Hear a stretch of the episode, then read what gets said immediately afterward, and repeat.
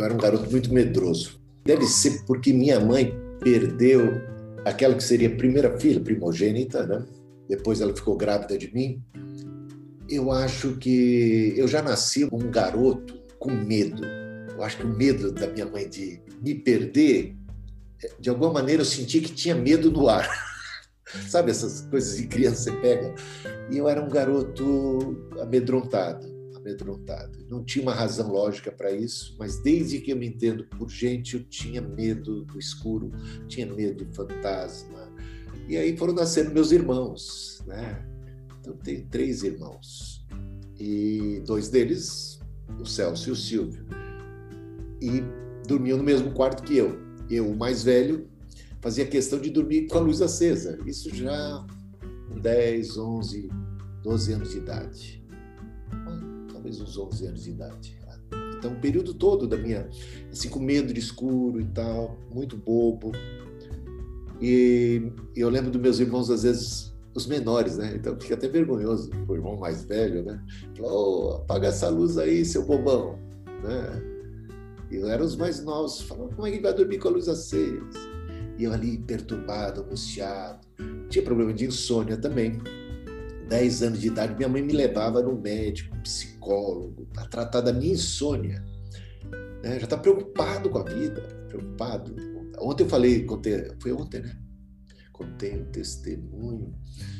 É, um pouquinho, era mais um pouco mais, mais novo, que tinha menos preocupação, mas quando eu cheguei com uns 10 anos de idade, eu comecei. A, eu lembro que foi quando eu entrei na quinta série, começou a mudar muita coisa. Quando a gente entrava na quinta série, deixava de ter um professor, até a quarta era um professor, agora passava a ter vários professores. Minha, no meu colégio, você tinha que sair da classe ir para a classe do professor de geografia, tinha classe de ciência, classe de história, classe de português. Então era tudo diferente. Eu estava muito assustado com todas aquelas mudanças e isso me ajudou a entrar em parafuso um pouco e ficar com insônia, ansiedade, medo. Então vivia com esses problemas todos, embora fosse da igreja, fosse a igreja, né, amasse a, a, as mensagens da Bíblia, e eu tinha problemas nessa área, complicado isso, né? Só pedir para Cristina, Cristina, você consegue fechar essa porta aí? Que o seu som, eu estou ouvindo, eu estou me ouvindo. Ela está um pouco distante, mas o som, eu estou me ouvindo, é horrível. Eu falo e me ouço depois, né? Como é? Ai, agora me ajudou muito, ai, que bom. Porque eu fico falando, fico me ouvindo, fica um negócio esquisito. Bom, agora, agora estou em paz. Mas eu não tinha paz quando eu era um garoto perturbado com medo, perturbado com ansiedade aflições e tal. Eu lembro que o pastor Douglas veio me visitar certa vez. Minha mãe contou o que, que eu passava. Não dormia direito, tinha medo de fantasma, medo de assombração e essas coisas todas. E aí o, o, o pastor Douglas disse assim, mas vem cá, você você acredita em Deus? Eu falei, claro, claro que eu acredito em Deus, né? Aí ele falou assim, mas quem é maior, Deus ou o diabo? Deus, logicamente, é maior, né? Deus é maior. Então, se você acredita em Deus, se Deus é bom, se Deus é todo-poderoso, por que, que você não confia nele? Parece que você confia mais no diabo do que em Deus. Olha só, hein? porque você parece ter mais consciência da presença do diabo do que consciência da presença de Deus. Você parece ter mais facilidade de materializar, de potencializar, de enxergar o mal do que o bem. Se você crê realmente que Deus é bom, se você crê realmente que Deus é todo-poderoso, por que você simplesmente não descansa nessa confiança e nessa crença? Eu vou dizer para vocês que aquilo, até hoje eu não esqueço dessa história, aquilo mexeu comigo e mexeu com os meus conceitos, porque muitas vezes a gente tem conceitos teóricos perfeitos, mas que não estão encarnados, não foram enraizados. Eles estão em algum compartimento desconexo, sabe? É como se fosse num porão, num sótão ou num lugar assim, talvez até trancado, sem conexão, sem, sem acesso às demais dependências da nossa existência. E parecia ser esse o caso. Por incrível que pareça, eu que me entendia como um crente vivia como se não fosse crente. Que achava ou tinha até certeza que eu cria em Deus, vivia como se Deus não existisse nesse aspecto. Pode ser que ele Deus funcionasse para mim em outras partes, áreas da vida, mas nessa não estava indo muito bem. Ele não estava fazendo efeito. A minha fé simplesmente não estava é, sendo exercitada. Pelo contrário, eu tinha uma baita fé no maligno, uma baita fé. Eu, eu seria capaz de enxergar o mal que não existe, sabe? Então, o medo faz isso, faz você ver coisas, faz você supor que viu coisas de tão de tão fixo que você fica naquele objeto do seu terror. Então, e isso era algo para mim ruim. Então eu tinha medo do escuro, medo do que estava velado, do que não estava revelado. Eu, eu tentava até dormir com o olho aberto e outro fechado, sempre vigiando. E, por outro lado, eu tinha medo do futuro. Começava já um pouco antes do tempo a sair da meninice estava entrando, acho que um pouco rápido demais, já na adolescência e nos conflitos da adolescência e já começando a vislumbrar o que seria o meu mundo dali para frente. E comecei a ficar angustiado com isso. E, consequentemente, uma vez angustiado, uma vez temendo o futuro, eu comecei a ter insônia. Por quê? Porque a gente quer controlar as coisas, quer controlar o futuro, quer, sabe? Então, não descansa, não tem paz. Então, essa, essa, esse episódio da visita do pastor me ajudou, mas não foi assim uma cura instantânea. Não foi uma cura instantânea, mas me deu força. Eu vou dizer para vocês que dentre os inúmeros textos da Bíblia, o que talvez tenha contribuído mais para minha cura, né, foi o que eu vou ler para vocês. E então convido você a abrir a sua Bíblia. Eu vou, eu vou partilhar aqui, vou dar uma, vou dar uma força para vocês. Eu vou partilhar aqui o texto. Não sei se todo mundo consegue enxergar aí.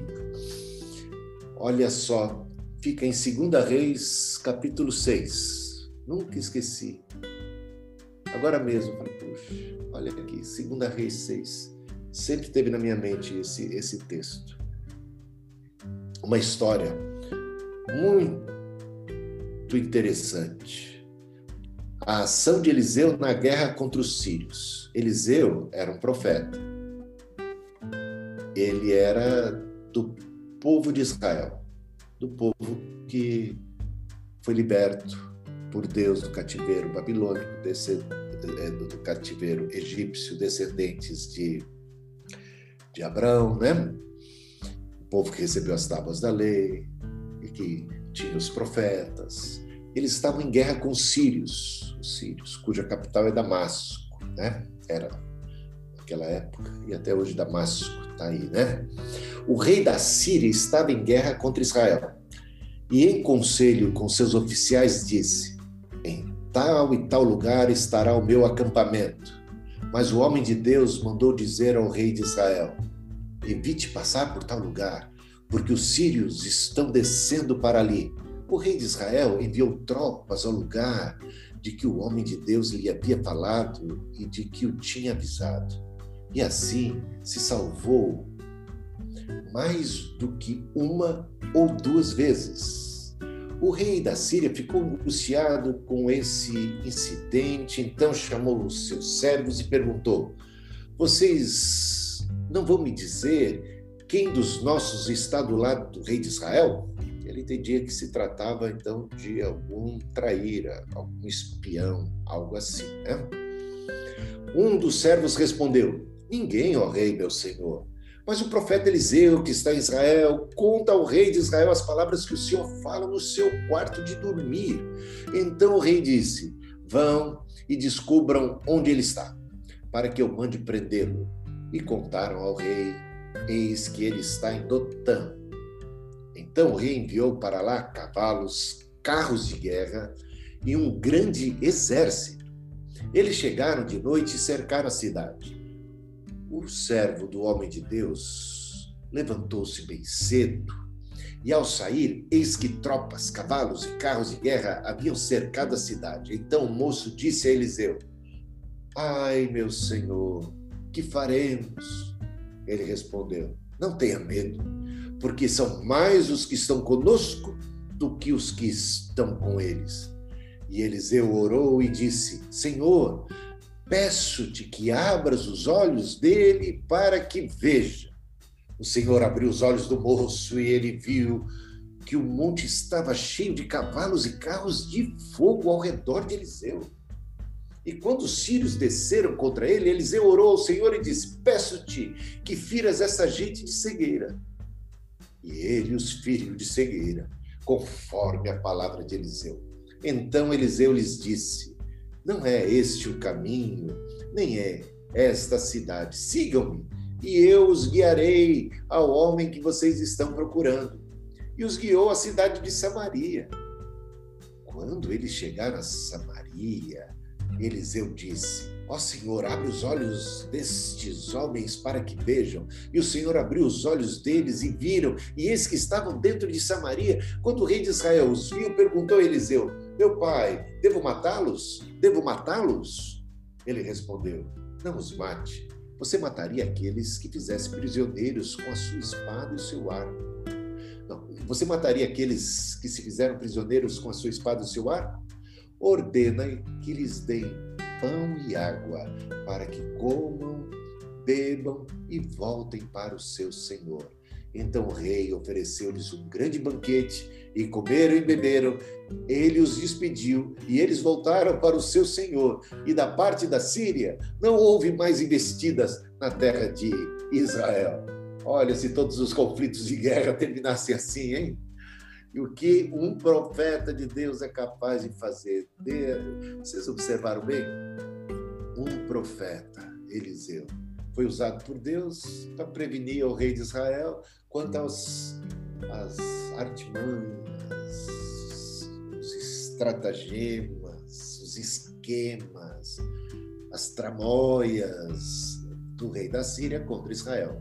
Isso não aconteceu apenas uma vez, duas, três.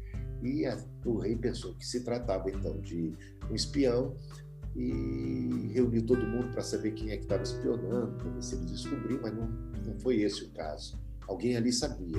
Trata-se de Eliseu, profeta, que conta tudo ao rei de Israel. Então o rei ficou zangado. Temos que acabar, aniquilar com essa pessoa, precisamos prendê-lo. Alguém sabe onde ele está? Então, de repente, veio a informação: ele está em Dotã. Estava lá acampado. Eliseu, acampado junto com, com poucas pessoas, dentre eles Geazi, um discípulo de profeta. E de repente, o exército, o rei mandou um exército da Síria contra o, o Eliseu. E o acampamento onde Eliseu estava ali, dormindo, passando a noite, foi cercado pelo exército inimigo. Eles sabiam muito bem onde ele estava. Cercaram, estão prestes ao amanhecer iriam simplesmente descer e prender a Eliseu. E Eliseu estaria nas mãos do rei inimigo, do rei da Síria. E antes que Eliseu acordasse, acordou o Geazi, o moço, o discípulo do profeta. E ele observou: olha, o acampamento está cercado do exército sírio, do exército inimigo. Estamos o quê? Perdidos. O que, que nos resta fazer? Estamos completamente perdido. Você já se sentiu assim? Cercado, completamente cercado. Você não tem para onde fugir. Você está num vale, rodeado de montanhas, e essas montanhas estão completamente tomadas por inimigos que estão descendo ao seu encontro. A conclusão do moço, muito lógica. Ai, meu Senhor, ai, meu Senhor, exércitos inimigos estão aí no nosso encalço. O que fazer? Como escapar, hein? Como escapar? O que que o Eliseu respondeu? Não se preocupe, não tenha medo. Mais são aqueles que estão do nosso lado. Mais são aqueles que estão a nosso favor. Nós não temos o que temer. Mas como assim? Pensou logicamente o moço. Como assim? Só vejo o exército inimigo, não tem ninguém aqui no nosso campamento sequer armado. Estamos totalmente à mercê do inimigo, muito mais forte, muito mais numeroso, muito mais poderoso do que nós. Então, o Eliseu fez uma oração. E essa oração, você vê aqui, é uma oração para os olhos do moço se abrirem. Versículo 17. E Eliseu orou e disse: Senhor, peço-te que abras os olhos dele para que veja. O que estava acontecendo comigo? Diante dos meus inimigos fantasmas, hein? Inimigos imaginários, inimigos, sei lá, né? Bestas, nem concretos não eram. Inimigos da mente perturbada, de uma mente assustada, fragilizada por superstição, por, por qualquer coisa, por qualquer trauma de, de, de, de alguém ainda muito imaturo. O que, que eu precisava? O que, que disse o pastor quando me visitou? Eu precisava ter meus olhos abertos para a realidade de que maior é Deus, maior é aquele que está em nós do que aquele que está no mundo, do que aquele que vem contra nós. Mais numerosos e poderosos e tremendos são aqueles que estão a nosso favor. O Senhor é a minha luz e a minha salvação, a quem temerei? Você está entendendo? Então, essa passagem aliada à fala do pastor e aquela visita, serviram para mim como um grande puxão de orelha. E ajudou a despertar a minha fé e até mesmo num auto-questionamento dela de que está me valendo uma fé que diante da ameaça eu me apavoro. Eu tenho botado mais fé. Onde é que estava a minha fé? Essa é toda a verdade. Onde é que estava a minha fé? Onde é que os meus olhos estavam fixos? Então, o que acontecia comigo é que eu estava com os olhos fixos no inimigo, no adversário, naquilo que eu via como uma ameaça a mim. E por isso, porque os meus olhos estavam postos no mal, eu não conseguia descansar. E eu poderia já experimentar a paz. Mas a paz não vinha porque meus olhos estavam fechados para a realidade da presença de Deus, do cuidado de Deus, da proteção divina. Pergunta hoje para Cristina se eu consigo dormir com qualquer luzinha hoje. Tá entendendo? Mudei. Uma nova criatura sou. As coisas velhas ficaram para trás, né? me atrapalha qualquer luminosidade. Eu quero. Ah, eu não tenho mais medo da escuridão. Como é que isso aconteceu? Como é que eu cheguei a esse ponto? Porque eu passei a enxergar a Deus.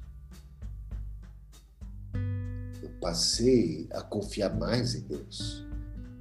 Eu passei a botar os meus olhos do autor, do consumador da fé. Eu passei agora a ser guiado pela fé em Deus e não pela fé nos monstros, não pela fé no mal e não pela fé naquelas coisas assombrosas que pode acontecer isso no meu futuro, pode acontecer aquilo, e ai se acontece aquilo, né? Para para pensar em todas as coisas terríveis que podem te acontecer, que te ameaçam. Podem acontecer aos seus entes queridos, tantas e tantas e tantas. Se você quiser, você vai passar a vida inteira temendo, assombrado ou assombrada. Né? Você tem motivos, porque os inimigos existem, os perigos existem, as ameaças estão aí. Em momento algum, perceba bem,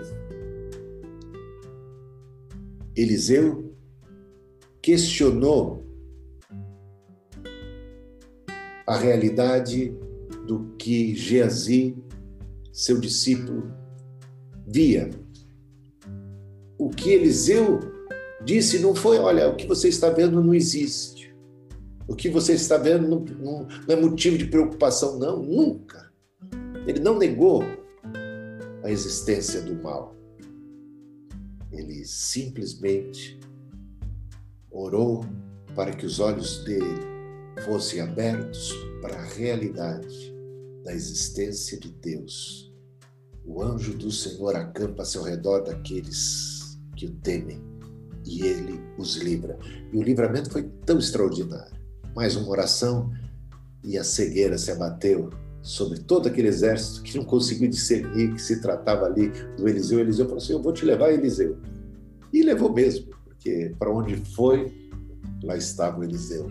E os olhos foram abertos apenas quando eles estavam dentro da capital do Reino do Norte, Samaria. E lá, e lá, quando eles abriram os olhos, o exército sírio se viu cercado pelo exército de Israel. Mas Deus deu a vitória. Deus deu a vitória e a vitória foi maior ainda porque houve a misericórdia estendida a esse exército inimigo. Vocês vieram para me matar. Vocês vieram para me prender. Vocês vieram para me fazer mal. Né? Vamos dar para vocês comida. Vamos dar para vocês bebida. Se teu inimigo tiver fome, dá-lhe de comer. Se tiver sede, dá-lhe de beber.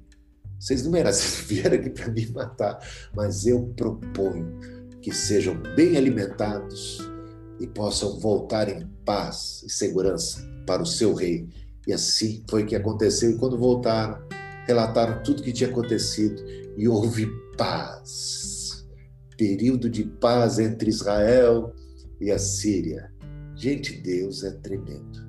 Pode fazer coisas incríveis. Bendito seja o poder de Deus.